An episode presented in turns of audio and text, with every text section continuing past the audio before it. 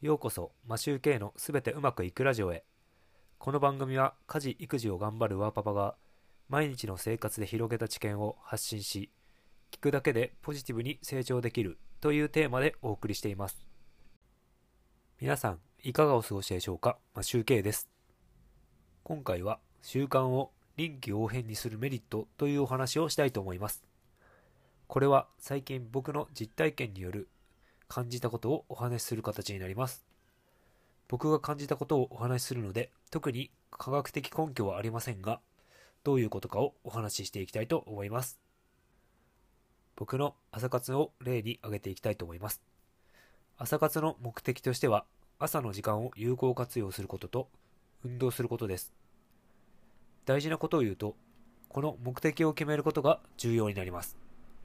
なぜかというと、日によって行動が変わる可能性があるので、目的を決めなければ行動がずれてしまうからです。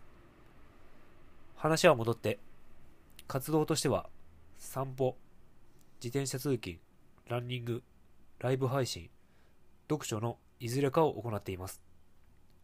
ご存知の通り、同じ日に複数やることもあります。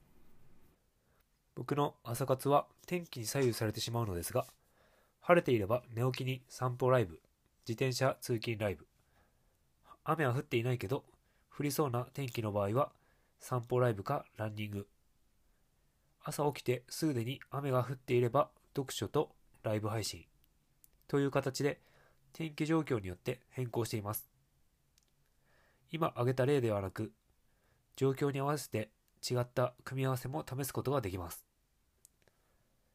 小さなことですが、何もしないということがないので、継続したという事実が出来上がります。それによって、自分は今日も継続できたと思えるので、結構効果的だと思います。朝活に限らず、複数やれることを用意しておくことで、臨機応変に対応して習慣化できるようになると思います。習慣といっても、一つのことだけをやらなければならないとルールなんてないので、習慣化が苦手だという方がいましたら、やれることを複数用意して、小さな成功体験を積んでいきましょう。今回はこれで終わりたいと思います。いつも聞いていただきありがとうございます。マシュウケイでした。